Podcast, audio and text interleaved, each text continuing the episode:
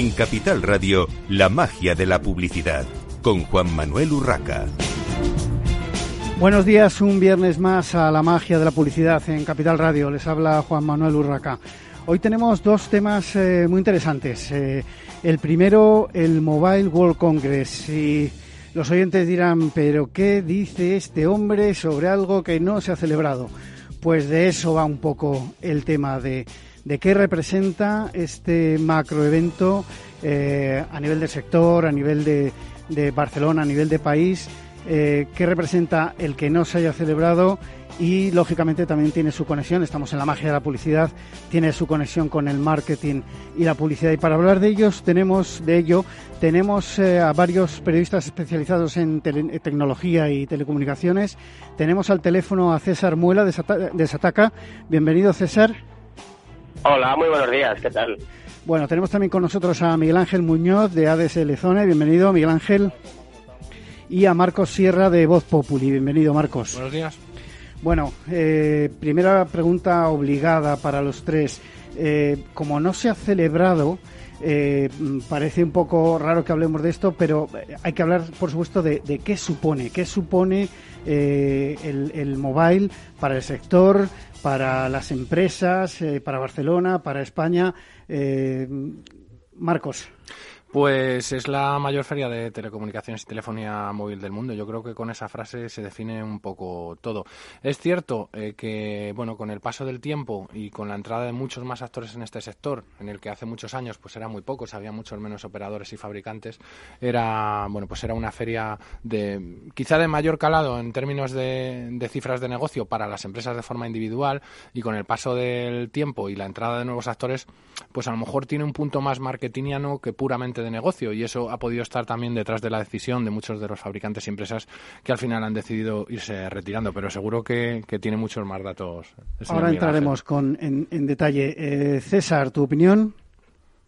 Pues sí, hombre, yo creo que un poco en la línea que decía Marcos, ¿no? Es un evento muy importante a nivel mundial y, lo que pasa es que detrás de, de las escenas, como se suele decir, sí que se mueve mucho negocio. Es un, es un evento en el que no solo se presentan teléfonos o novedades de producto, sino en el que también distribuidores, proveedores, fabricantes llegan a acuerdos millonarios. Entonces, claro, es un momento en el que se concentran directivos de las empresas de telecomunicaciones más importantes del mundo y lo aprovechan lógicamente para eso, para llegar a acuerdos. Entonces, mm, tiene una importancia bastante grande, claro. Bueno, yo creo que es una feria que está maltratada en España, o sea, porque es la más importante del mundo de telefonía móvil, la más importante del mundo y que se ha hecho famosa este año por el famoso coronavirus. O sea, que dentro de lo malo del tema del virus nos ha venido bien a la gente que, llevamos muchos años yendo a esta feria para darle la dimensión, concretamente en España, de lo que tiene, ¿no? Porque eh, no quiero aburrir a nadie con los datos, pero vienen casi 8.000 CEOs de todo el mundo. O sea, es una barbaridad. Y las entradas, si queréis, lo encontramos en detalle para que la gente se entere, valen miles de euros. O sea que es una feria top. O sea, lo que ha dicho Marcos es, lapidario, vamos, la más importante del mundo. Coincido contigo, Miguel Ángel, porque además eh, yo que he asistido desde 2006, eh, la primera vez que se celebró en, en Barcelona, eh, es curioso ver cómo ha crecido la feria en todos los sentidos Evidentemente, a nivel económico, la repercusión, ahora entraremos en más detalles, es impresionante, pero sobre todo, eh, mi impresión también es que el sector no ha sabido comunicarlo, no ha sabido eh, dar a conocer esta feria para el resto de España, los que no están en, eh, digamos, en, nuestro sector de, comunicación. Es que yo te comento, o sea, en la feria la gente se queda con el caramelo de que los teléfonos móviles son la estrella de la feria. Los teléfonos móviles son eh, la bisutería de la feria, se me entienda. O sea, la feria, lo potente son los acuerdos que se hacen por detrás entre las grandes compañías, los negocios de, de business to business, los negocios de verdad entre los grandes jefes que no se ven y como siempre solemos decir, lo grande del World Congress está entre bambalinas y donde no se ve. Pero bueno, luego ponen los móviles y demás para que vayamos la prensa, lo digo en tono irónico, y para que la gente tenga una idea de lo que ocurre. Pero el World Congress es mucho más de lo que se ve. Una pregunta para, para los tres eh, y empezamos por, por César para que, bueno, él está por teléfono, eh, que no se quede ahí descolgado. Eh, ¿Es rentable este tipo de eventos y este en concreto, estos macroeventos, es rentable para las empresas? ¿Qué opináis, César? Yo creo que sí, por supuesto, porque si no, no, habrían ido y no habrían hecho inversiones millonarias para estar allí cada año, ¿no? De todas maneras, eso cada empresa lo tiene que, valorar. Eh, ahora quizá la pregunta es si le seguirá mereciendo la pena a las empresas que este año han probado hacer las presentaciones eh, vía digital, por así decirlo. Pero vamos, en cualquier caso yo que sí, por las dos cosas, porque a nivel de marketing le sirve como un escaparate internacional y un centro de miradas absoluto, y por otro lado porque es una oportunidad de hacer negocio enorme. Yo creo que sí, vamos. Marcos. Yo coincido en, sobre todo en la parte en la que se habla del marketing. Se ha convertido en lo que dirían los ingleses en un must, en un tengo que estar porque está todo el mundo y si hay alguien que no, que no, bueno, pues que no aparece o que no está en la foto, va a ser señalado. Y en el ámbito de los negocios, yo creo, es mi opinión, porque nadie tiene datos concretos de lo que sucede, como decía Mam, entre bambalinas, eh, entre bambalinas, Miguel Ángel. Em, yo creo que, ha ido a menos. ¿Por qué? Por esa diversificación del negocio y, hay, que pensar también que el sector de las telecomunicaciones es muy maduro. No era como hace eh, 12 o 15 años. Mm, cuando la feria se celebraba en barquitos en Cannes, a, los cuales ha, acudido, Miguel Ángel, y, ha ido un poco todo uh, decreciendo el negocio precisamente por eso, porque cada vez hay más actor y porque el negocio, el sector eh, está como muy maduro. Lo que sí que está muy claro es que para quien más es rentable en lo que en lo tocante a nosotros es para Barcelona y por ende para España. Para eso sí que, sí que es. Totalmente. Yo voy a animar un poquito la mañana. O sea, las marcas de telefonía móvil y los operadores, yo lo digo claramente, en privado te dicen que no es rentable. O sea, pero que no es rentable rotundamente. Otra cosa es lo que dice Marcos. Hay que estar, eh, no podemos medir el valor de que un CEO se siente con otro CEO, que el director general de un Vodafone, por decir un, operador, se siente con el director general de, un Samsung, eh, el CEO mundial me refiero. Eso no lo podemos medir en términos de dinero, pero las marcas no están nada contentas con el retorno porque vale una auténtica fortuna montar un stand allí, vale una auténtica fortuna llevar a la gente, vale una auténtica fortuna desplazar a los invitados y eso luego tiene un retorno muy cuestionado. Y además es una feria que la hace la GSMA un poco para que la gente se entre un poco como la asociación que agrupa a todos los operadores y fabricantes del mundo. Y bueno, pues eh, cuesta un dinero, se invierte mucho dinero, la GSMA cobra un dinero fantástico, justificadamente, que deja mucho dinero en Barcelona y en España, como dice Marcos, pero el retorno y las y digamos, gasto un millón y me devuelve cuánto, mi impresión y lo que a mí me dicen las marcas desde hace muchos años es que no es rentable. Es que es un dineral, es, es eh, quizá la feria más cara por metro cuadrado. Se paga en suelo. Nosotros eh, todos los años nos hacemos con, con, el coste por metro cuadrado. ¿Mil euros metro cuadrado, Marco? 1.150 más o menos. metro cuadrado. Entonces, te pongo un ejemplo. El stand más grande, que es el de Huawei, que tiene en torno a unos 8... Tenía, iba a tener unos 8.000 metros cuadrados. Mm. Tradicionalmente siempre ocupa ese espacio. Cuesta solo en suelo eh, unos 8 o 9 millones de euros. A eso hay que sumarle las alturas, porque estamos hablando solo del suelo base. Eh, si sumamos las alturas, que por las alturas también se paga, y los grandes stands, todos, absolutamente todos, tienen al menos una planta, em, bueno, pues nos estamos poniendo en cifras que pueden ser de entre 12 y 14 millones de euros, todo esto contratado, contrastado con, fuentes del sector. Y a eso además hay que sumarle el coste de fabricación de un stand, que eh, el año pasado, por ejemplo, para una empresa que tenía un stand de unos 200 metros cuadrados, el coste era de 250.000 euros. Si pensamos en los 8.000 metros cuadrados de Huawei, pues podemos estar hablando de cifras por encima de los 15. Más luego personal, más luego más barato hacerse un chalet por ahí. más luego un restaurante.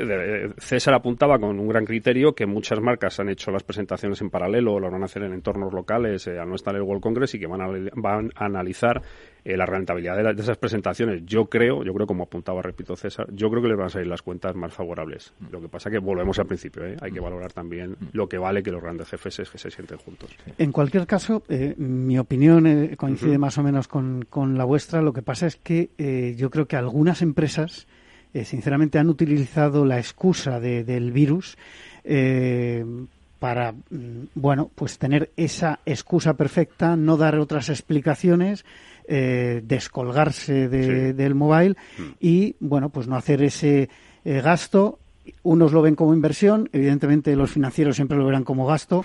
Eh, yo creo que es una inversión en marketing y en, desarrollo de negocio, evidentemente, como comentaba también Marcos. Pero claro, al final, cuando se hablan de estas cifras de, entre unas cosas y otras, a lo mejor para una de las marcas que habéis mencionado, entre unas cosas y otras pueden ser cerca de 20 millones de euros. Lo que ha hecho Marcos es brutal, ¿eh? Estamos hablando de eh, cifras con las que en, eh, campaña de televisión, por ejemplo... Eh, hay, marcas de, hay marcas de gran consumo que no tienen ese presupuesto al año en España en marketing. A golpe de GRP inundas todas las televisiones hasta las que no se conocen, ¿no? Claro, claro. Entonces, ¿cómo, ¿cómo veis esto? O sea, ¿realmente esas empresas que han utilizado, vamos a decir elegantemente, esa excusa, eh, ¿volverán o no volverán? César. Yo creo que sí que volverán y a mí me costaría creer que fuera una excusa como tal. Yo creo que es más un ejercicio de, de responsabilidad, ¿no? Eh, me imagino al directivo de turno que tenga que tomar la decisión y que diga, yo tengo que mandar allí a mi equipo. Y, fíjate, eh, las noticias en esta semana, al final yo creo que un poco sí que han dado la, razón a cautela, cuanto menos, ¿no? Porque imagínate 100.000 personas allí en la feria que tuvieran que ser eh, pues, en cuarentena en la feria porque ha habido un solo entonces, cuando como veo un poquito de riesgo... Sería la noticia, ¿eh, César? Sería la noticia. Sería brutal. Mm ahí tendrías unos titulares que, por supuesto, ni al mobile, ni a Barcelona, ni a las marcas implicadas le, servirían de buena prensa, por así decirlo.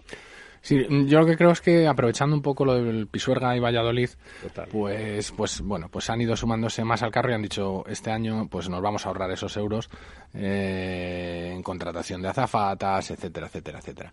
Eh, yo quería tocar también un tema que hay de fondo, eh, sin decir nada, pero dejando los datos sobre la mesa, de las más de 30 empresas que dijeron que, bueno, pues que no iban a acudir al Mobile World Congress antes de, la que, de que la GSMA, la organizadora del evento, lo cancelara definitivamente, solo había tres empresas chinas. Y más de un tercio, casi la mitad, eran empresas norteamericanas. Qué mal pensado occidentales.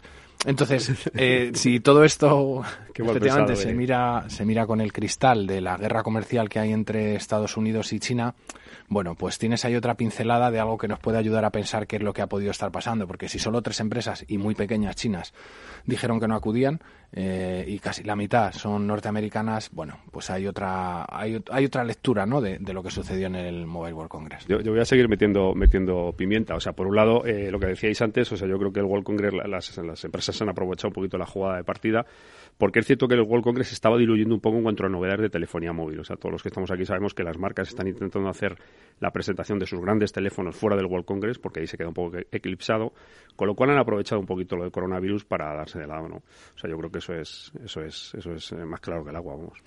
Se volverá a celebrar el evento en Barcelona porque, eh, y esto es una opinión, mm. yo creo que también la GSMA puede haber aprovechado las circunstancias para descolgarse de la ciudad, de todos los problemas que la ciudad le ha planteado durante los últimos años, serios problemas en comunicaciones, en, con las huelgas de transporte, etcétera, etcétera, con muy buenas infraestructuras, pero con muchos problemas eh, a la hora de mover a esos 100.000 o 150.000 eh, personas que se habla que puede que puede mover el, el mobile. Fíjate, el otro día John Hoffman, el presidente de la GSMA, para que la gente tome un poco de conciencia de quién estamos hablando, eh, dijo que está cerrado hasta 2023, si no me equivoco, y que van los contratos se rompen, Miguel Ángel. Y que van a negociar. sí, sí, por supuesto, pero bueno, es lo que ha dicho el máximo un jefe de la, de la compañía, ¿no? ¿Se puede romper o no? No lo sé. Yo creo que Ada Colau, eh, aunque el, sistema y la feria y el evento en sí se da de tortas con sus ideologías políticas, pero la Fórmula 1 y esto son sus dos joyas financieras y no se las puede dejar escapar. Entonces, yo a mí me cuesta creer que entre 2023 se vayan. Después,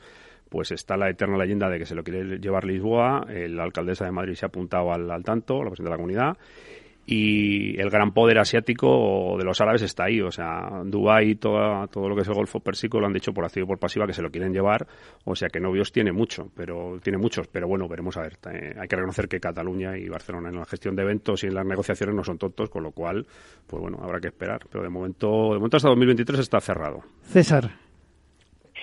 Sí, hombre, aparte la propia GSMA en el comunicado en el que ya confirmaba la cancelación decía que ya estaban trabajando en la edición del año que viene. Entonces, yo creo que sí que se va a volver a celebrar el año que viene y hasta 2023, que cuando que hasta cuando tienen contrato. Entonces, no creo que vaya a haber mm, nada que cambie eso y sobre todo también por el apoyo que han mostrado grandes empresas y sobre todo operadoras españolas que en, sus comunicados a la hora de decir cancelaban todos los eventos eh, que tenían en su agenda para estos días apoyaban a la ciudad de Barcelona. Entonces yo creo que si tienes el apoyo de las operadoras que son fundamentales en la, en la SMA ya dice, trabajando en la próxima edición, pues yo creo que sí, que se va a celebrar. Bueno, cambiando un poquito de tema, porque habéis sacado un tema que es el, eh, el contenido, digamos, de, de la feria. Eh, yo llevo diciendo los últimos años, también es una opinión personal, que el 5G eh, era un tema que se estaba de alguna manera agotando en el sentido de que una cosa es eh, lanzar una novedad, hablar de una tecnología eh, disruptiva, nueva, mucho más potente de lo que tenemos hasta ahora. Ya es verdad que hay casos, hay países como Suiza en la que está totalmente desplegada esta tecnología, pero a nivel de contenido para una feria, cuatro años seguidos hablando de lo mismo, a mí se me antoja, se me antojaba ya hace dos años un poco cansino este tema y que se agotaba el contenido. Por otro lado, como bien habéis apuntado, los tres eh, profesionales eh, especialistas en tecnología y comunicaciones que estáis aquí hoy en, la magia de la publicidad en Capital Radio, eh, la presentación de nuevos terminales móviles, pues bueno, da lo que da y, es un tema que también tiene corto recorrido porque hay muchas presentaciones a lo largo del año y ya no era digamos, el mobile el, punto exclusivo de, presentación.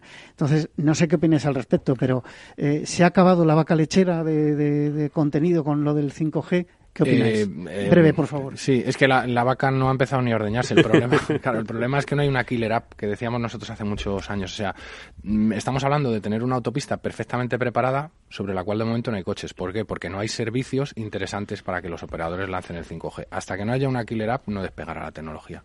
Además faltan terminales eh, a mansalva a buen precio, que a, no buen precio hay algunos, pero a buen precio, a 150 euros faltan terminales y eso va a ser clave para que todo despegue. Pero bueno, nada, habrá que esperar y seguir intentando buscar la teta de la vaca lecha del World Congress y, bueno, y esperar la próxima edición donde esperemos que salga todo bien y no haya ningún drama, vamos.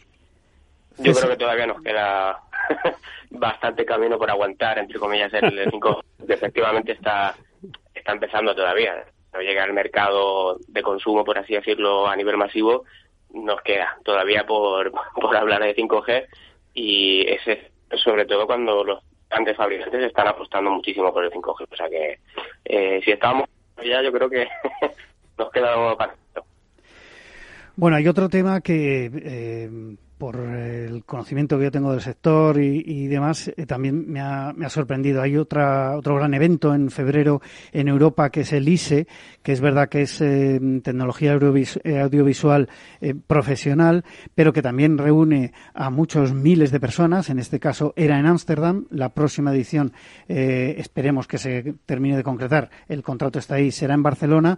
¿Por qué ISE sí se celebra? Mobile World Congress no. Bueno, yo la verdad es que es una feria que en este caso no la conozco mucho, la que te refieres, pero bueno, al final el miedo es gratis, eh, bueno, la, responsabilidad social de las compañías también es un valor que cada uno lo mide de una manera. Mm, no conozco muy bien las compañías que van a esa feria, las de telefonía móvil o telecomunicaciones son grandes o de una dimensión mundial y no voy a explicar aquí lo que se juega una marca como un Ericsson o como un Vodafone si llega a pasar lo que decía César de que alguien se infecta con el coronavirus de una compañía de estas, tiene que haber una cuarentena gigantesca, o sea, el, el daño de reputación y el daño, bueno, ya en la bolsa, en fin, todo esto sería tan brutal que le costaría el puesto, pues a lo mejor al CEO, tranquilamente. Eh, bueno, yo recurro a Poderoso Caballero. Eh, si no se ha celebrado en Barcelona y si se ha celebrado en Ámsterdam y había muchas de las empresas que sí han ido a una y no han ido a la otra, pues eh, está clarísimo que se puede hablar del coronavirus, pero si se está hablando de salvaguardar la seguridad de los empleados de una empresa y no van a una feria con miles de personas y sí al ISE, que son 50.000, el mobile son 108.000, yo creo que hay otros intereses de fondo, está claro. Totalmente. César. yo ahí, yo yo ahí, por ejemplo, hablo de LG directamente. LG también canceló su, su en el ISE y el ISE posiblemente sea una feria mucho más importante para LG que el propio Mobile World Congress, porque es una empresa, o sea, una feria de, de pantar. Mm. Y ahí LG es una de las reinas, ¿no? En, el mundo eh, de la tecnología. Mm. Entonces, bueno, yo creo que puede ser por un tema de calado, es decir, que el ISE es una feria bastante más pequeña que el Mobile World Congress, en el que no hay tanta presencia eh, de público asistente asiático, eso también puede ser, y luego también pues puede ser el momento eh, y también la presión que, o la posible presión que hicieran los medios en, en el país. Totalmente. Yo creo que son muchos factores. El momento informativo es importante. ¿eh? el momento informativo del, World Congress y del coronavirus ha sido el top. Había una diferencia de 14 días, exactamente, 13 días de, de, una inauguración a otra, dos semanas, pero bueno, es verdad que nos queda un minuto y medio ¿cómo valoráis, muy, muy breve, eh, la comunicación de la organización en cuanto a la gestión de, de, la crisis? O sea, la GSMA, bajo mi punto de vista, ha hecho una gestión bastante pobre de, de la crisis. Muy rápido, Marcos. Bueno, eh, yo creo que es un marrón en el que tendríamos que vernos todos. Es una situación muy complicada. Pensemos que si hubiera habido un caso, una infección, como bien decía César, pues eh, iba a haber habría habido un problema muy grande y poner en cuarentena a toda esa gente hubiera sido muy complicado. Entonces, eh, no soy quien y llevo años en esto de la comunicación para valorar si lo han hecho bien o mal, porque habría que verse en esa tesitura. Bueno, yo aquí diría que hay que preguntárselo a las autoridades de Barcelona, porque la GSMA quiso anular una semana antes de lo que se anuló. O sea que yo ahí lo dejo en el aire. La GSMA una semana antes se quiso ir, pero las o sea, la gente de Cataluña quiso esperar una semana más y forzó hasta que al final no tuvo más remedio que anular. O sea que yo ahí lo tengo claro. Yo creo que la GSMA hizo, la GSMA hizo lo que más o menos esperaba. César. mucha gente no lo sabe. ¿eh? César. Sí, yo lo que, lo que es que, que, yo creo que han hecho su papel, es decir, han intentado que el, que el mandar ese mensaje de tranquilidad para que el, la feria siga pero al final la decisión casi que ni siquiera la han tenido que tomar ellos, ¿no? Ha sido una decisión que, le, que les ha venido dada. Entonces, papel discutible, sí, pero es que es lo que les tocaba hacer. Bueno, en cualquier caso, no hemos eh, tocado un tema, no era, no era el motivo tampoco de este programa, eh, que es eh, lo, que, lo que va a pasar o lo que pasó a partir de, o está pasando a partir del momento de la cancelación, el tema de las indemnizaciones y, bueno, todo lo que, lo que conlleva esta cancelación. Tenemos que hacer una brevísima pausa para la publicidad y enseguida continuamos en la magia de la publicidad en Capital Radio.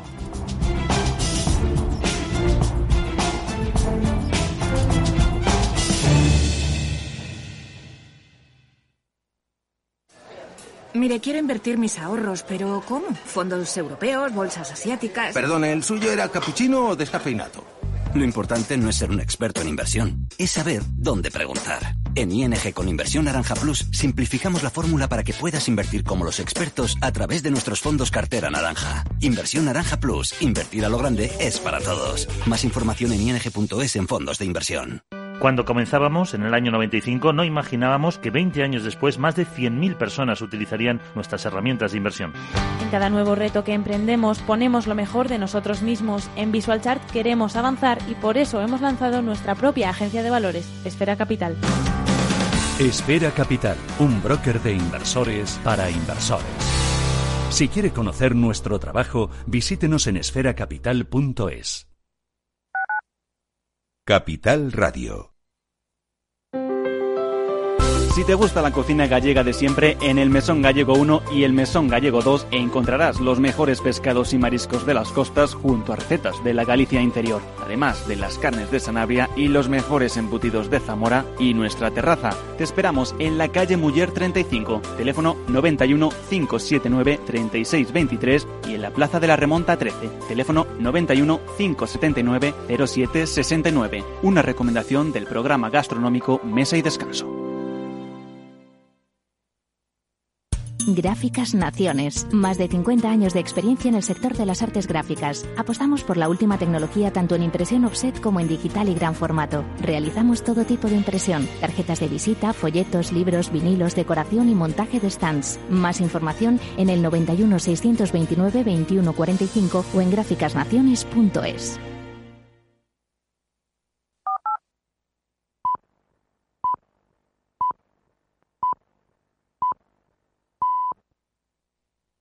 La magia de la publicidad con Juan Manuel Urraca.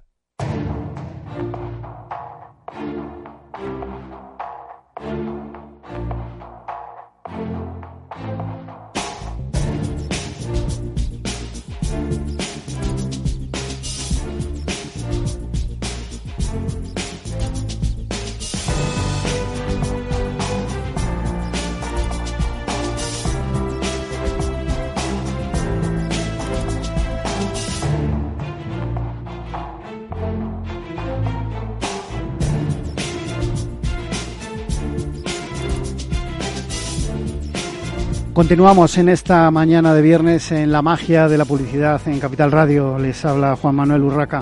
Eh, hemos estado hablando medio programa exactamente del Mobile World Congress que, que, no se ha celebrado. Teníamos que haber estado esta semana que termina en Barcelona. Y continuamos ahora con otro tema totalmente distinto. Eh, Uber, eh, la famosa plataforma de car sharing o coche compartido, ahora con su director de marketing, Ricardo Pavón, que nos explicará exactamente eh, si es que hay alguien que todavía no, no lo conozca, quizá muchos no lo hayan usado en cualquier caso, eh, qué es Uber y, cómo está funcionando en, en, España. Sería esta primera pregunta. Ricardo, bienvenido al programa. Eh, buenos días, Juanma. Eh, muchas gracias por la, por la invitación. El, bueno, Uber lleva ya en, en España el, más de más de cinco años el, operando de, un modelo u otro y aquí en Madrid, bueno, pues ya cerca de cuatro con el servicio que, tenemos. La verdad que, el, que bastante contento sobre cómo ha ido evolucionando la compañía desde un sistema de, movilidad muy limitado a, una plataforma mucho más eh, integradora el, con muchos productos que tenemos ahora mismo ofreciendo en la ciudad que me encantaría poder hablar contigo sobre ello. ¿Cómo está la plataforma en estos momentos en cuanto a número de usuarios y proveedores del servicio? Porque claro, muchas veces se habla en estos, eh, en estas eh, apps, en estas plataformas, del número de usuarios, eh, que evidentemente es, importante. Luego nos indicará los usuarios registrados, activos, etcétera. Pero me gustaría que nos comentases, aparte de ese número de usuarios, el número de proveedores del servicio, de, de los partners de la plataforma que ofrecen ese su vehículo particular para hacer ese servicio de transporte. Pues mira, para que te hagas una idea de la, del alcance de, de, Uber a día de hoy a nivel global, estamos operando en más de 700 ciudades en todo el mundo. El, y a nivel global estamos eh, ofreciendo un servicio el, a más de eh, 100 millones de, de, usuarios a nivel, a nivel eh, mensual. Y como tú decías también, los proveedores que utilizan la plataforma de Uber para ofrecer un servicio, más de 5 millones de, de conductores utilizan la plataforma eh, cada día, lo cual significa una, un gran orgullo para nosotros porque es una gran confianza el poder confiar en nosotros para también para ganarse la vida.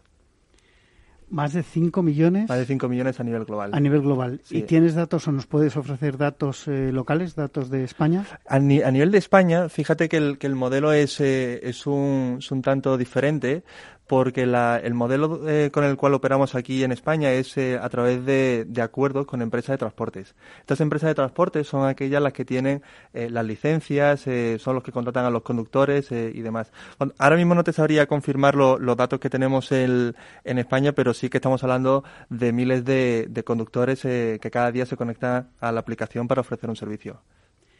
Y una curiosidad en línea con lo que te estaba preguntando, estaba comentando antes, eh, relación número de usuarios registrados con usuarios reales, porque eh, bueno ha pasado con, con, todo tipo de apps, eh, no solamente de, de, transporte o car sharing o lo que sea, sino prácticamente en todo tipo de servicios hubo un momento en el que hubo una euforia por darse de alta, descargarse las aplicaciones y, y por lo menos curiosear, verlas o incluso probarlas, pero en muchos casos ha habido eh, realmente una gran diferencia entre el número de usuarios eh, registrados o descargas y luego eh, el usuario real que, que, cada día o cada semana o, a lo mejor una vez al, un par de veces al mes pues utiliza los, los servicios. ¿Cómo es el caso de, Uber? ¿Qué ha pasado con Uber? Sí, eso es muy curioso, efectivamente. En los últimos años ha habido bastante interés, ¿no? Eh, ha sido un interés que, ha crecido en, muy corto periodo de, de, plazo. El, Tienes razón sobre lo que dices sobre el tipo de uso que se hace a día de hoy de, estas plataformas, porque no cubre a día de hoy todas las necesidades que tiene un cliente. El, si tú pensaras eh, sobre cuál es la experiencia de, una persona cualquiera en a lo largo del día, tiene una necesidad diferente para ir al trabajo, para ir a la universidad, que para ir a comprar, ir a, ir a comer o ir a una reunión de trabajo. Nosotros eso sí que lo venimos identificando y entonces lo que estamos haciendo es poder abrir ese abanico, ese abanico de opciones para que el cliente pueda utilizarlo cada día más. en el caso de España, eh, lo que te puedo decir, por ejemplo, es de todos aquellos usuarios que están registrados, eh, más de la mitad han probado el servicio en alguna ocasión. y ahora lo que estamos justo trabajando es para que no solo tenga el apetito por probarnos, sino también para mantenernos. Eh, si piensas cómo surgió Uber en el caso de Madrid o cualquier ciudad de, de, España en la que estamos operando, es un servicio llamado UberX, que es un servicio un poquito más económico que el taxi, con unas prestaciones de calidad muy interesantes pero de nuevo, eso no cubre todas las necesidades de un cliente. ¿no? Ese es el motivo por el cual el, en otras ciudades del mundo, por ejemplo, estamos incluso trabajando para integrar el transporte público, que es la, principal modalidad a día de hoy de, transporte de, grandes masas, pero también estamos viendo otras opciones para momentos más particulares o como por ejemplo puede ser ir al aeropuerto, donde uno prefiere ir con un servicio que tenga más capacidad tanto de, malet, eh, de maletero como de espacio para la para las piernas. ¿Cómo es esto que eh, comentas de integración con el transporte público? Pues mira, esto tengo que reconocer que, que es una es una gran revolución internamente. El, lo que estamos haciendo, eh, principalmente en algunas ciudades en Europa, y también en Estados Unidos, eh, y espero que ojalá muy pronto también en España, es poder ofrecerle al usuario la información del transporte público. De tal manera, al final, eh, el usuario, cuando utiliza la aplicación de Uber o utiliza otra aplicación de movilidad, lo que hace es indicar el destino hacia dónde va a ir. Y lo que queremos es poder ofrecerle todas aquellas opciones disponibles en la ciudad no solo aquellas que veníamos eh, operando hasta ahora. De tal manera que cuando tú digas eh, estoy, en, estoy en, en, una zona de la ciudad y quiero ir a otra, te dirá, hay la línea de metro X que puedas, que puedes disponer o incluso también una línea de autobús. Esto ya está ocurriendo y es algo bastante innovador.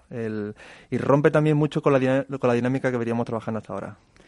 Eh, ¿Esto significa que en algún momento, como ha ocurrido con, eh, digamos, una plataforma eh, competencia de alguna manera vuestra, podéis integrar incluso servicios de la competencia, como puede ser el, mundo del taxi?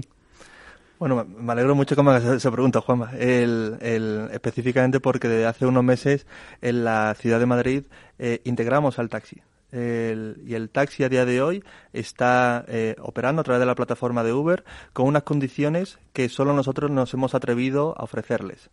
Y es no solo incluyendo al taxi en la plataforma y teniendo un servicio de Uber, Taxi, pero también integrándolo dentro de nuestro principal producto, que se llama UberX. De tal manera que ahora mismo el cliente en Madrid, cuando pide eh, un servicio, lo que te viene es el coche más cercano, independientemente si es una VTC o es un taxi esto tiene una gran implicación para el taxi porque lo que hace es aumentar su eficiencia y lo que hace es ganar mucho más dinero con nosotros. Para que te hagas una idea, eh, un taxi de media en Madrid está un 40% facturando, cuando aquellos vehículos que están operando a través de la plataforma de Uber están un 60% del tiempo facturando.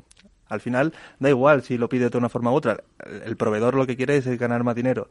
Y lo que nos hemos sorprendido de forma muy, muy grata es que la experiencia del usuario no es que se haya visto perjudicada, sino todo lo contrario, se ha visto beneficiada, porque ellos han visto que tienen más disponibilidad de servicio y la valoración del taxista que está trabajando a través de la aplicación de Uber es muy positiva. De tal manera que la plataforma está trabajando muy bien en ese sentido de valoración, de, de, reconocimiento, y el taxista que está trabajando con la aplicación de Uber no solo se siente reconocido, sino también recompensado a nivel económico. ¿Y el usuario, por esta, digamos, ampliación del servicio, eh, tiene que pagar un plus? No, el servicio, eh, la aplicación te dice cuánto vas a pagar de ir de un punto a otro.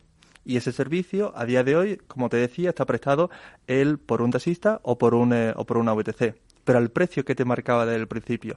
Y esto es gracias también a la nueva regulación que se ha puesto en marcha en la Comunidad de Madrid, donde por fin han permitido al, al, al taxista poder competir en igualdad de condiciones. Y hay dos cuestiones principales que se han aplicado. Una es ofrecer precio cerrado, es decir, ahora cuando tú contratas un taxi puedes saber cuánto te va a costar con antelación. Y dos, el, además puede permitir hacer promociones o descuentos al precio que tiene eh, eh, de, forma, de forma establecida, de tal manera que para el usuario es mucho más atractivo. Yo creo que al final dar valor al usuario, en cualquier caso, en este y en otros servicios, es una una pata importante del servicio que se presta porque de alguna manera lo que queremos todos es tener eh, disponibilidad, buen precio y, bueno pues que sea algo razonable en, en, cuanto al equilibrio, ¿no? Precio prestaciones. Cambiando un poquito de tema, Ricardo, eh, ¿qué nuevos servicios está ofreciendo Uber a los, a los ciudadanos, a sus usuarios y a los ciudadanos en general que pueden eh, descargar la aplicación y, empezar a utilizarla? Eh, me sorprendió, por ejemplo, la primera vez que vi el tema de, de la comida a domicilio, ¿no? Sí. Y, además es muy curioso, Juanma, cómo surgió el negocio de la comida a domicilio a nivel mundial. El, pocos saben que ese negocio, que a día de hoy es, uno, es la el segundo principal negocio de, Uber en el mundo, surgió en Barcelona. en Barcelona, el, equipo que, por aquel entonces estábamos en 2015, desarrollamos desde cero ese servicio, ¿no? Fue una experiencia maravillosa. El, como bien dices, a día de hoy en la aplicación tú eliges lo que quieras hacer, ya sea moverte a con un coche, pedir comida a domicilio para comer o para cenar y también poder moverte con los nuevos dispositivos que hay a día de hoy en la ciudad, como son los patinetes o las bici eléctricas. Eso también es un componente nuevo en todo este ecosistema de movilidad, el, que estamos viendo una gran adopción, sobre todo para transporte eh, de corta distancia, el, para aquellos entornos de la ciudad que realmente están apostando por la movilidad sostenible, el, tener en cuenta que son dispositivos eléctricos, eh, no contaminantes, el, que también hay mucha apuesta en ese sentido y sobre todo en Europa es donde estamos viendo una mayor adopción de ese servicio. Ahora que comentas el tema de sostenibilidad, el, coche eléctrico, el patinete eléctrico, eh, voy a llamarlo el servicio eléctrico, sería el ideal, ¿no? Ya hay algunas ciudades que han adoptado eh, normativas eh, encaminadas a, a que ocurra esto, que al final los servicios públicos, incluidos, digamos, los que prestan particulares, no empresas eh, públicas como puede ser eh, metro, autobús, etcétera, eh, que también sean vehículos eléctricos. ¿Cómo está eh, Uber en este sentido ahora mismo? Pues nosotros desde luego sí que sí que somos muy conscientes ¿no? de, los problemas eh, que las ciudades se, están afrontando en ese sentido. En el caso particular de Madrid, nosotros fuimos pioneros en, en 2016 al lanzar el primer servicio de Uber eh, de gama alta que fueran que, eran eléctricos y de hecho había un servicio que se llamaba Uber One donde solo lo, lo, lo realizaban vehículos Teslas y eso fue algo que de hecho después se, se llevó a otras ciudades en, todo el mundo. Es verdad que nosotros aquí vamos muy de la mano de, de la industria eh, y de hecho mantenemos relaciones muy, muy activas en ese sentido con diferentes fabricantes para poder también a ellos hacerle ver que también las empresas que trabajan a través de nosotros tienen esa necesidad. A día de hoy sí que te digo que en España en concreto la gran parte de los vehículos que operan a través de, la plataforma de Uber son ecológicos, que es el primer paso. Eh, están utilizando tecnología a través de gas. Por ejemplo, en el caso de Sevilla, eh, más del 80% de la flota que está disponible con Uber son vehículos ecológicos a través de, a través de la tecnología de gas. De hecho, si hablas con algunos operadores, eh, eh, en, fabricantes de, España, te dicen que el poder trabajar el gas y ser experto en eso nos va a habilitar como país y como industria poder manejar la siguiente, siguiente tecnología que está viniendo, que es el hidrógeno. Eh, por lo tanto, es verdad que cuando hablamos de, sostenibilidad y de, y de vehículos ecológicos, cada vez más estamos viendo cómo la tecnología se está abriendo a nuevas vías. Cambiando de tema y volviendo un poco a lo que es la plataforma tecnológica, eh, me gustaría que nos comentases, porque seguro que muchos de los oyentes tienen esta, cada vez más esta inquietud, ¿cómo puede asegurar Uber la confidencialidad de los datos que maneja de los usuarios? Porque claro, cuando uno abre, descarga una aplicación, la abre y empieza a meter datos, eh, mete media vida ahí, como se suele decir y en vuestro caso, por ejemplo, y en el de muchas aplicaciones, con eh, los temas de eh, geolocalización y demás, al final eh, estamos dando datos de dónde estamos cada día, cada minuto y qué hacemos, cómo nos movemos, ahora mm, qué comemos. ¿Cómo podéis asegurar, cómo puede la plataforma asegurar esa confidencialidad de los datos?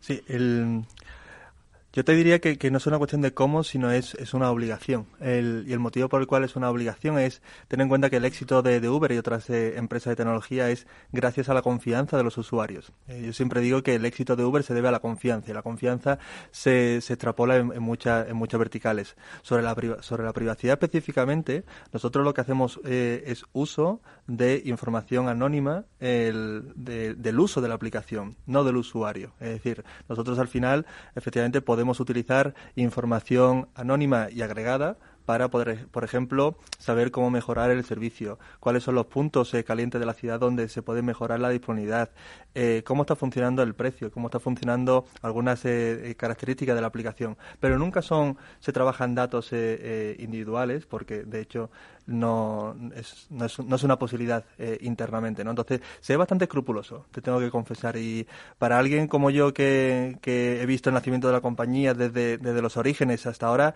tengo que reconocerte que los protocolos internos son muy, muy, muy escrupulosos. Eh, incluso cuando se nos solicita información por parte de, de autoridades y demás, hay un protocolo muy marcado y es, es exclusivamente por esa confianza que te decía que, que, estamos obligados a, ejecutar. Hablando de esos protocolos, esto es una curiosidad. Eh, ¿Cómo se filtra, digamos, eh, la posibilidad de que un conductor, una persona, eh, entre a formar parte del colectivo de conductores que ofrecen el servicio bajo esta plataforma Uber? Pues mira, te, comento el caso de España, que es el, que más el que más conozco. El, como te decía, la gran gran mayoría de los conductores que a día de hoy operan a través de la aplicación de Uber son empleados de una de una empresa de, de transporte. El, por lo tanto, ya ellos por lo, por lo, pronto nos están ofreciendo mucha información, ¿no? Como es el, el, propio contrato que tienen o la, el alta a la seguridad social, etcétera. Nosotros, además, a pesar de que no es un requisito, eh, sí que lo sí que lo solicitamos el registro de antecedentes penales es un documento eh, imprescindible para poder operar en la, en la, aplicación. Lo ha sido ahora y lo ha sido siempre, eh, por cierto. entonces, hay una serie de, de, filtros bastante importantes por el mero hecho de registrarte y empezar a, empezar a operar. y después lo que vemos es cómo la propia comunidad, eh, y entiéndase comunidad como el conjunto de conductores y usuarios, se autorregulan y eso se, se, realiza gracias a la valoración entre ambos. Es decir, hay usuarios que hacen un mal uso de la aplicación de forma puntual y son valorados de forma negativa por el conductor, donde se toman medidas y hay un protocolo también en ese sentido, ¿no? Y por parte del conductor ocurre igual. Por lo tanto, en ese sentido, eh, sí que existe, como tú eh, decías, esos protocolos tanto para el inicio como la continuación. Bueno, eh, volvemos a cambiar de tema porque estamos en la magia de la publicidad en Capital Radio. Nos quedan menos de 10 minutos y tenemos que hablar de vuestras campañas de publicidad. ¿Qué estáis haciendo para mantener viva la marca, por un lado? Eh, porque, bueno, pues hace unos años hubo mucho ruido y evidentemente eh, la marca estaba en todos los medios, eh, pero digamos que desde que también bueno pues los, los conflictos digamos a nivel del sector de transporte se, se tranquilizaron, parece que todo vuelve a, a, la calma y se deja de hablar de, de, esto. Ahora estamos todos hablando del famoso virus y entonces parece que no se habla de otra cosa, pero es verdad que al final hay que seguir potenciando el uso del servicio, hacer branding. Eh, ¿Qué estáis haciendo en este sentido? ¿Qué, ¿Qué, campañas y dónde se está publicitando Uber? Pues mira, el, si, si me lo permites, eh, el, yo pienso que, que, Uber es una compañía el, que el servicio que ofrece es original, es diferente, es, es innovador. El, creo que la forma donde comunicamos y cómo comunicamos también. El, nosotros hay una cuestión básica que es cómo vivimos la localidad del servicio. Es decir, nosotros estamos construyendo un servicio global, como te decía, en 700 ciudades, pero después cada ciudad tiene sus particularidades, ¿verdad? El, y en el caso de en el caso de España lo venimos haciendo así. Las campañas que hacemos en Madrid tienen un color madrileño, las campañas que hacemos en Sevilla tienen un color eh, sevillano o la de Málaga igual, ¿no? El, en ese sentido trabajamos en dos vertientes. Una, efectivamente, en seguir dando a conocer el servicio y la bondad del, del servicio.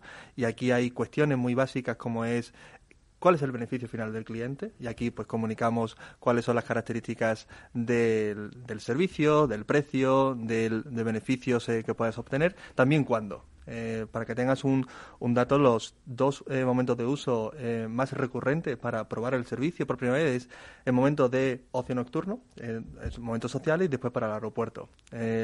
si algunos habéis, habéis aterrizado en, en, en Barajas últimamente, una de las primeras cosas de hecho que veis es una, una, una, una publicidad de Uber dándote la bienvenida. El punto Uber. y también, por ejemplo, ocurre en Atocha igual. cuando llegas a Atocha también tienes el camino hacia donde pedir Uber. Esas son cuestiones de campaña más de, dar reconocimiento a la marca. Las que realmente nos sentimos muy orgullosos son aquellas que tienen ese componente local. Eh, por ponerte un ejemplo, el año pasado en Sevilla, eh, con motivo del derby del Sevilla y del Betis, eh, que eran dos equipos que estábamos patrocinando, hicimos la primera campaña con ellos, en conjunto, el, para poner en valor la fraternidad de, las rivalidades y fue una campaña llamada Romeo y Julio, que trataba de una pareja homosexual que contaba a sus familias que se iban a casar. y entonces era un drama familiar en, en ambos lugares. El, lo que se desvelaba que el drama no era porque fueran homosexuales, que era algo que estaba muy asumido, sino porque uno era del Sevilla y otro era del Betis. Eh, fue una campaña que honestamente nos sentimos muy orgullosos por el, el ruido positivo que generó y también por, la, por la, las enhorabuenas que hemos recibido tanto en la ciudad como a nivel nacional. ¿Qué está haciendo Uber en redes sociales y en cuáles está? Y cuando me refiero a que está haciendo, eh, digamos, qué acciones está llevando más allá de, estar que ahora nos cuentas en cuáles estáis. Sí, nosotros las redes sociales eh, lo, tomamos como un canal de comunicación directo con, el usuario. Eh, en ese sentido, lo que llevamos a cabo son dos tipos de acciones. Una es por el hecho de poder eh, amplificar todas estas acciones que te, que te mencionaba anteriormente y al igual poder escuchar cuáles son las quejas o cuáles son los problemas que los usuarios están recibiendo. Eh, a pesar de nosotros tener canales oficiales en la aplicación o en la web, no deja de ser un espacio donde el usuario se siente empoderado para poder trasladar cualquier tipo de, de situación. ¿no? Y en ese sentido sí que, sí que le damos mucho, mucho seguimiento. ¿En cuáles estáis? Si no me lo has dicho. Sí, perdona. El, pues el, la verdad que el que venimos eh, trabajando pues activamente tanto en Facebook como en Twitter eh, e Instagram, además de además de, de, de YouTube. El, hay nuevas plataformas que están surgiendo como es eh, TikTok de, que también se está llegando a utilizar. Eh, recientemente también vi una campaña de publicidad que se iba a poner a cabo en Tinder el, bastante original. Eh, bueno no deja de, de, de, ser de ser curioso y creativo todos los espacios que se pueden trabajar bueno, otro de los canales que están utilizando muchas marcas para darse a conocer y para que, bueno, pues cada vez más, más público conozca los valores, no solamente hacer branding, es el canal de los influencers. Eh, ¿Utiliza Uber influencers en sus campañas? El, efectivamente nos apoyamos en, en personas que, que, tienen una, una opinión de, validada por, una comunidad, ¿no? por entender el, el, concepto de influencer. Es verdad que nosotros lo diferenciamos entre personas que pueden llegar a, a, convertirse en embajadores de la marca y eh, otro tipo de perfil que nos puede apoyar de forma muy concreta. ¿no? Por ponerte algún ejemplo, cada vez que hemos lanzado el servicio en una ciudad de, en, en España, siempre nos hemos apoyado y nos ha dado la bienvenida una persona relevante de esa ciudad. El, por ponerte en el caso de, Madrid, cuando lanzamos en 2016, fue Paula Echevarría la primera usuaria que probó el, el servicio. En Valencia, por ejemplo, fue eh, Nuria, Nuria Roca. Y así lo, lo, venimos trabajando en cada una de esas ciudades. El, ahora, por ejemplo, recientemente, también con el servicio del taxi, eh, venimos trabajando con Sandra, con Sandra Barneda, que nos sentimos muy, muy contentos sobre la colaboración que estamos haciendo. Y pensamos que son personas que nos ayudan a seguir amplificando ese mensaje que queremos pasar más allá de la publicidad pura, patrocinios, como has comentado, de, de, fútbol o de los equipos o de un, o de un evento concreto, ¿qué otras acciones especiales de marketing eh, lleváis a cabo eh, como, como, plataforma, como, como Uber? Mira, el, la plataforma de, de Uber el, permite no solo a la propia Uber, sino también a otras marcas poder comunicar de forma muy diferente. Y el motivo es que se pueden generar acciones especiales, y ahora te voy a mencionar algunas de ellas, con dos características eh, que son, son muy novedosas. Una, que suceden en un entorno 100% mobile, es decir, esto no, no significa que tienes que rellenar un formulario, tienes que ir a un sitio, ocurre con el teléfono que tienes y ocurre en tiempo real. Eh, y son dos características que nos permiten activar cosas eh, muy llamativas. Por ponerte un ejemplo del cual nos sentimos muy, muy contentos, el, hace dos años apoyamos el lanzamiento de la película de Cazafantasmas, poniendo el coche de cazafantasma en la aplicación. Eh, estaba el Ecto One disponible en Madrid eh, para que cualquier usuario lo pudiera, lo pudiera pedir. También hemos hecho para el concierto de María Carey. Habría tortas para coger ese coche. Eh, bueno, no, no, te puedes imaginar, fue, fue en verano y, y, y, fue bastante curioso. El, de hecho, hasta el coche lo paró la policía en Gran Vía porque te puedes imaginar, era el coche de los cazafantasmas. Y la, broma era esa, ¿eh? la policía para los cazafantasmas en Gran Vía fue, fue una foto maravillosa. El, María Carey vino a Madrid eh, también hace un año, eh, después de 18 años sin venir. Hicimos un servicio de Uber Karaoke. Entonces las personas podían, la, eh, podían pedir el, ese servicio. Y recientemente incluso para, para San Valentín hemos puesto coches de época eh, que parecían saca, sacados de una serie de, de, de televisión para que la gente pudiera ir de una forma muy especial con motivo de San Valentín. Para terminar, nos queda menos de un minuto. En el futuro cabemos todos. Este, este hashtag que, que, se ha utilizado en estos, que se utilizó en esos momentos, digamos, críticos del sector de, de conflictividad, eh, lo conocemos todos, pero ¿y ahora? ¿Cómo está el sector? Muy breve, por favor. En aquel momento dijimos que en el futuro cabíamos todos y ahora te puedo decir que en el futuro vivimos todos juntos. Y el hecho de que la aplicación a día de hoy convivan VTC y Taxi es un fiel reflejo de aquello. Bueno, pues eh, espero que sigamos hablando de ese, de ese, bueno, de, este sector en paz importante y, y, del desarrollo de una plataforma eh, de transporte sostenible también como es Uber. Pues hasta aquí lo que ha dado de sí la magia de la publicidad. Despido ya a Ricardo Pavón, director de marketing de Uber, y antes hemos tenido con nosotros a César Muela de Sataka, Miguel Ángel Muñoz de ADS Lezone y Marco Sierra de Voz Populi hablando del Mobile World Congress. A todos ustedes les espero el próximo viernes en la magia de la publicidad en Capital Radio. Les habla Juan Manuel Urraca.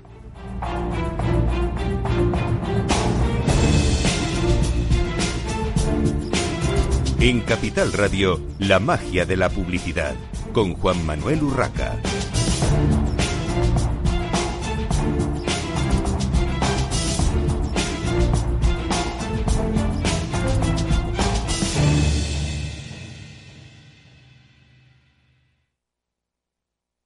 Hola, soy Leopoldo Abadía, autor de La Crisis Ninja.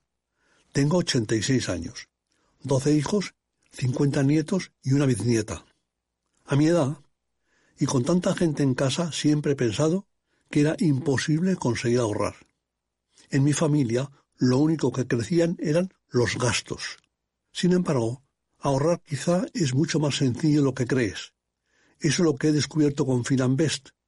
Por primera vez cualquier persona puede invertir como lo hacen aquellos con grandes patrimonios, teniendo acceso a los mejores productos de inversión y siendo tratado como una persona normal. Entra en finambest.com y descubre que lo normal es extraordinario. Lo normal es Finambest. Ya no estamos en la era de la información, estamos en la era de la gestión de los datos y de la inteligencia artificial. El tratamiento inteligente de estos datos proporciona un valor enorme a las empresas en sus procesos de negocio. En Piper Lab ayudamos a nuestros clientes a tomar decisiones de negocio basadas en datos. Escúchanos todos los lunes a las 10 y media de la mañana en el espacio de Big Data de Capital, la Bolsa y la Vida. Escuchas Capital Radio, Madrid 105.7, la radio de los líderes. Disfruta de la mejor cocina gallega en Montes de Galicia. Todo un clásico moderno en el barrio de Salamanca. Disfruta de la variada dieta atlántica, de las mejores carnes y pescados tratados con respeto y transparencia y regados con una de las mejores bodegas de la zona. En grupo, en familia o en pareja, Montes de Galicia te ofrece el espacio perfecto en cada ocasión. Todos los viernes a la una de la tarde en Capital Radio, Humanos en la Oficina, el programa que muestra el corazón de los recursos humanos, descubriendo el día a día en el trabajo. Un programa creado por Miguel Ángel Pérez Laguna.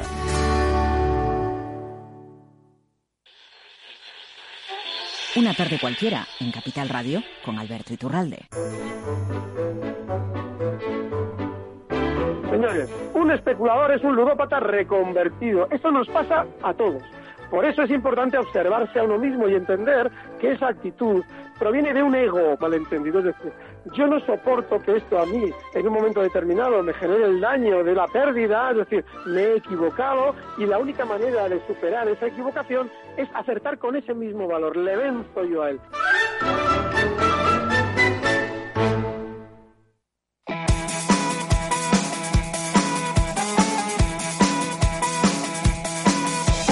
Vuelve a viajar este fin de semana con Miradas Viajeras. Este sábado, de 10 a 1 de la tarde, recorreremos países como Malasia, Panamá, Sri Lanka, Colombia o Costa Rica. Descubriremos el Gran Cañón del Colorado y bailaremos a ritmo de bossa con nuestra música viajera. De vuelta a España, pasearemos por Elche y viviremos el Día de Andalucía. ¿Te apetece? Miradas Viajeras con Fernando Balmaseda. Déjate seducir y descubre el alma de tu próxima escapada.